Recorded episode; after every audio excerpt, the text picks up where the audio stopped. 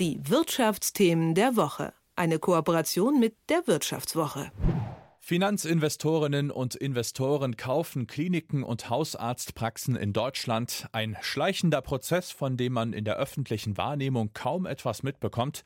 Über das Für und Wider der Öffnung des Gesundheitssektors für private Investitionen spreche ich jetzt mit Jürgen Salz von der Wirtschaftswoche. Schönen guten Morgen. Einen schönen guten Morgen. Wo liegen denn die Risiken für die Gesundheitsversorgung? Was sagen Kritikerinnen und Kritiker dazu?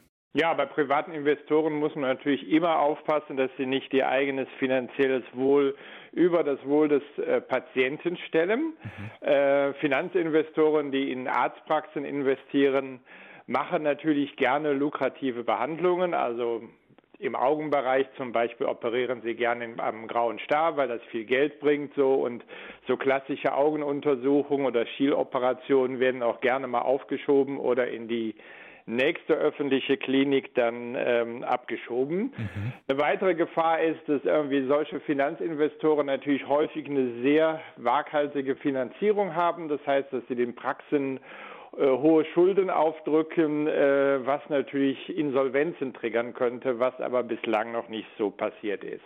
Mhm. Läuft man da vielleicht auch ein bisschen Gefahr, dass man so einen Fokus auf Privatversicherte legt? Äh, das ist, nein, das ist, also die Finanzinvestoren, die äh, investieren ja in, äh, in Radiologiepraxen, mhm. in Augenkliniken, neuerdings auch in, äh, in Hausarztpraxen oder, ähm, oder gern auch in, in Labormedizin. Äh, also da sind auch äh, sind noch normale Kassenpatienten von betroffen. Mhm. Und inwieweit könnten private Investitionen vielleicht einen positiven Einfluss auf das Gesundheitswesen haben? Ja, den haben sie durchaus. Also zunächst mal bringen die Geld mit.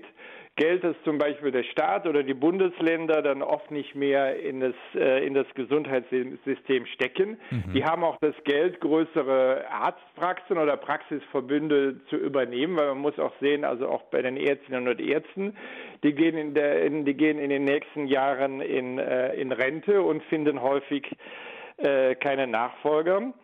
Äh, und äh, Finanzinvestoren denken sehr effizient und arbeiten sehr effizient und Effizienz kann diesem Gesundheitswesen natürlich auch gut tun. Also niemand würde wahrscheinlich behaupten, dass da alles gut und effizient organisiert ist. Und vor allen Dingen, äh, sie investieren auch viel in äh, Digitalisierungsprojekte, bieten zum Beispiel äh, Videosprechstunden an. Mhm.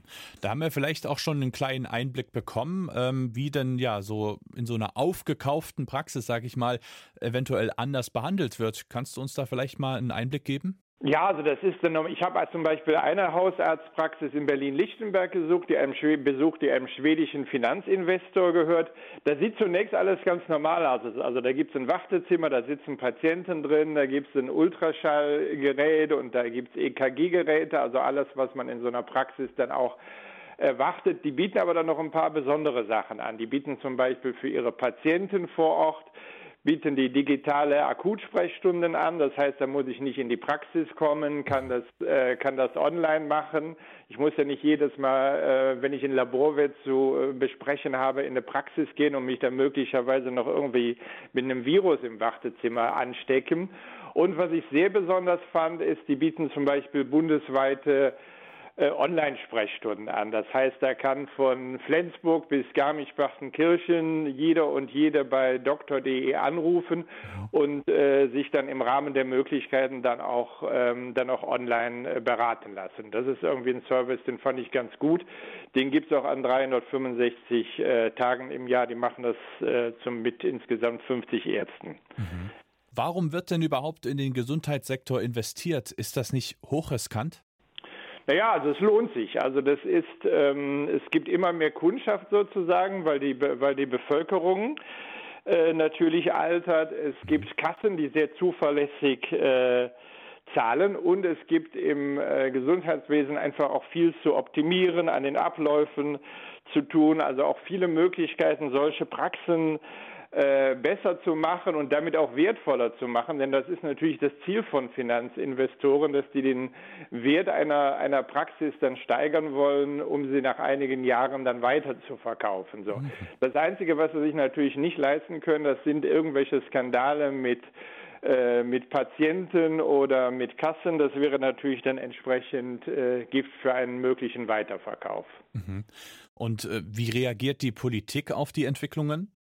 Ja, die, die Politik ist dieser Trend ähm, zu mehr Finanzinvestoren im Gesundheitswesen etwas, äh, etwas unheimlich. Deswegen ähm, will also der Minister Lauterbach den Einfluss von Finanzinvestoren äh, begrenzen. Hat auch letztes Jahr den Finanzinvestoren schon angekündigt, dass sie das letzte schöne Weihnachten haben werden und plant ein entsprechendes Gesetz. Das Gesetz lässt aber auf sich warten. Aber mögliche Dinge, die man sich da vorstellen könnte, das wäre, dass es zum Beispiel irgendwann äh, eine, eine Kennzeichnungspflicht gibt. Also oft wissen die Patienten ja gar nicht, dass die Praxis, die sie besuchen, nicht dem Arzt gehört, sondern dass da irgendein internationaler Finanzinvestor hintersteckt.